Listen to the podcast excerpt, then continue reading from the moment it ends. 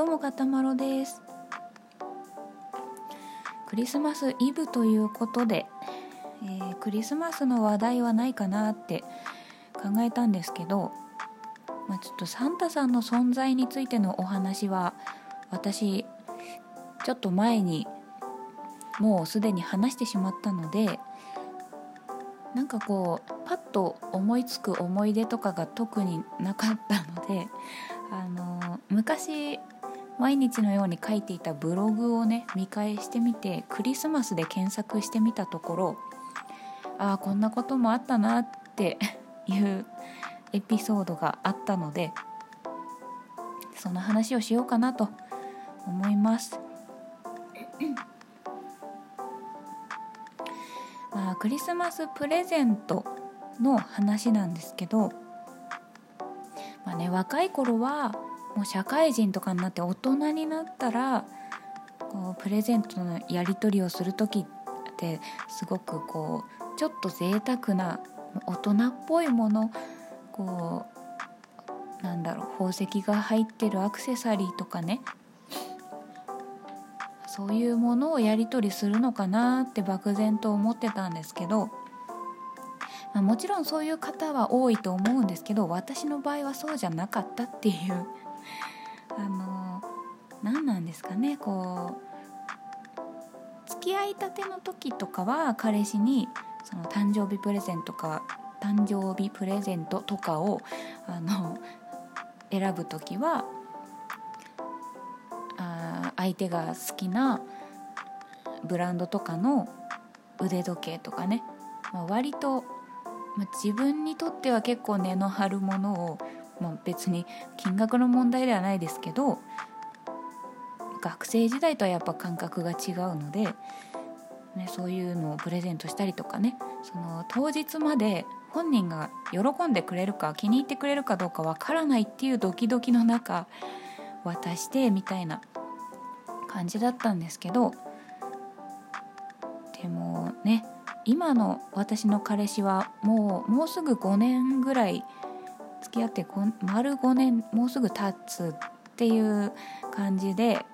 まあ、付き合いたての頃こそあの本当にそういうね腕時計とかあげてたんですけどなんかその、まあ、5年っていうのもあるし一緒に住んじゃってるっていうのもあってなんかこう高くていらないものをもらうよりは実用的なものが欲しいみたいな感覚になっちゃってきてもう前々から何が欲しいって聞いちゃったりとかしてるんですよ。で、まあ、2015年のクリスマスはその彼氏に聞かれたので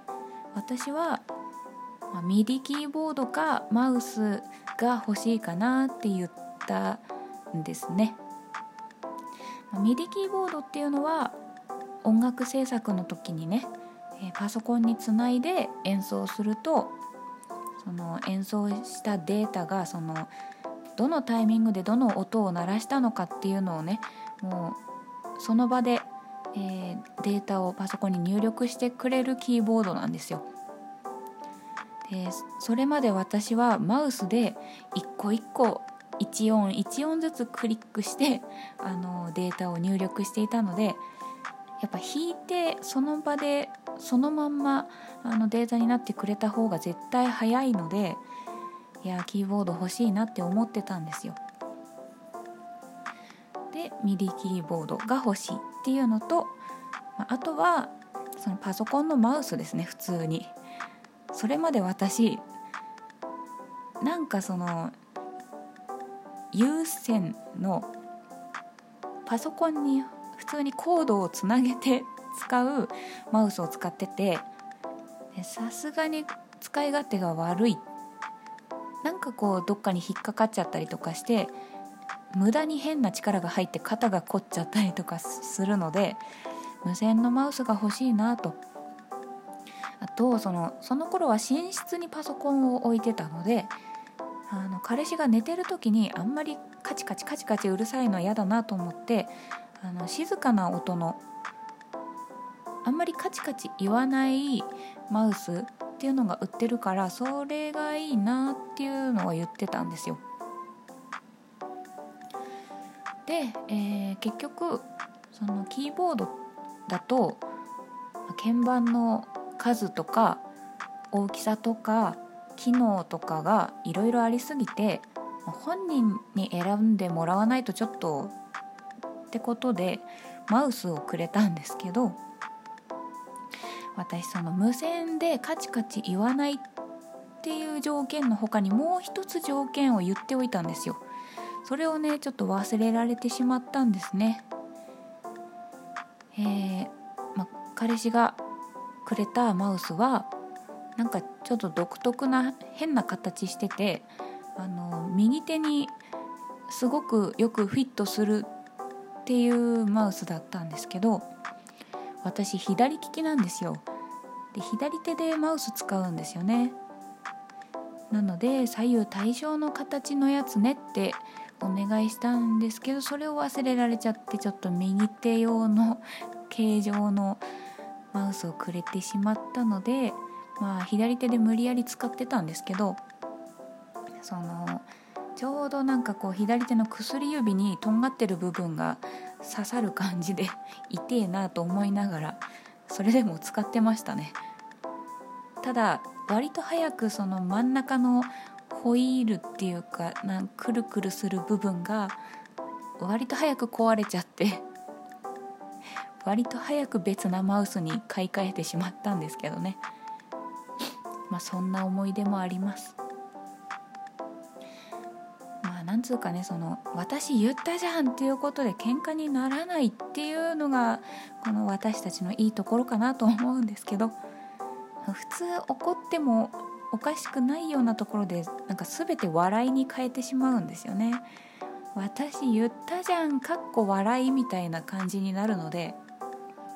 で言われた方はあーみたいな顔をして、まあ、その顔が面白いので余計笑うみたいなそんなやり取りで今までやっております。ね、これだから喧嘩しないで済んでるんだろうなって思いながら。ね。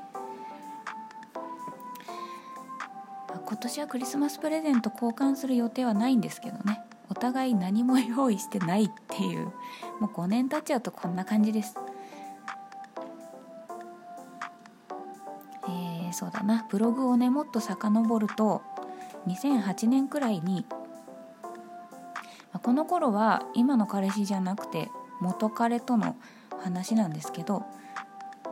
元彼が営業マンだったんですよ。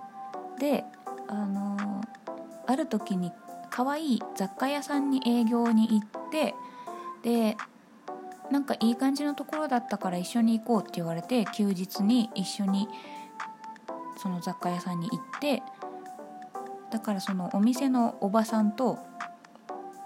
元彼と私が顔なじみになったんですよ。でクリスマスが近づいてきたある日その元彼がその雑貨屋さんのおばさんからこれ彼氏と聞きなさいってクリスマスプレゼントだってって言って CD をねもらったんですけど、うん、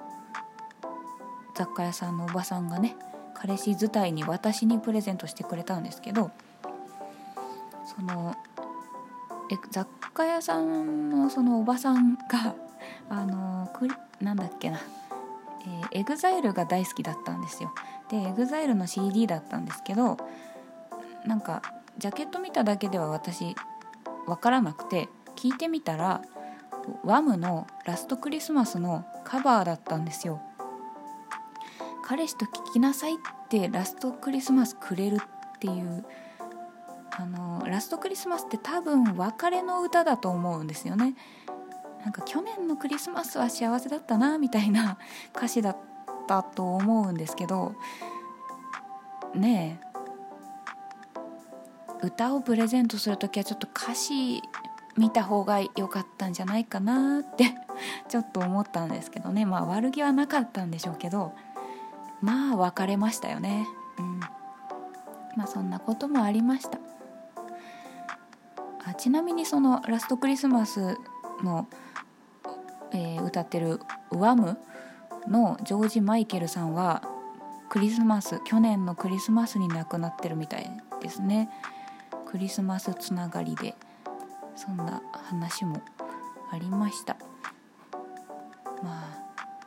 なんというかまあ今年はねクリスマスプレゼントの交換の予定はないんですけど、まあ、ケーキぐらい明日買ってこようかなっていう、まあ、イブじゃなくてクリスマスに食べようかなって思っています。ねクリスマス予定あります？まあ、別に予定あってもなくてもね別にそんななんかこう一人だからって卑下する方とかも大勢いますけど別にどっちだって構やしねえと思うんですよ。ね。まあまあ。気にせず毎日楽しく暮らしましょう。そんな感じです。まあね。私も別にその日本人がクリスマスを祝うっていうのがよくわかんねえなと思うんですけどあの誰かが勝手にイルミネーションをね飾り付けしてくれてあの美しいイルミネーションを見られるっていうだけでもなんか綺麗だなって思えるだけでも別にそれでいいかなって 結構思うので、ね、クリスマスっていう理由であのケーキ買ってきて食べられるっていうのもあるしっていうのでまあよしとしようって私は思ってるんですけど彼氏がいようといまいとそんな感じで毎年暮らしております。はい良いクリスマスをお過ごしください。ガタマロでした。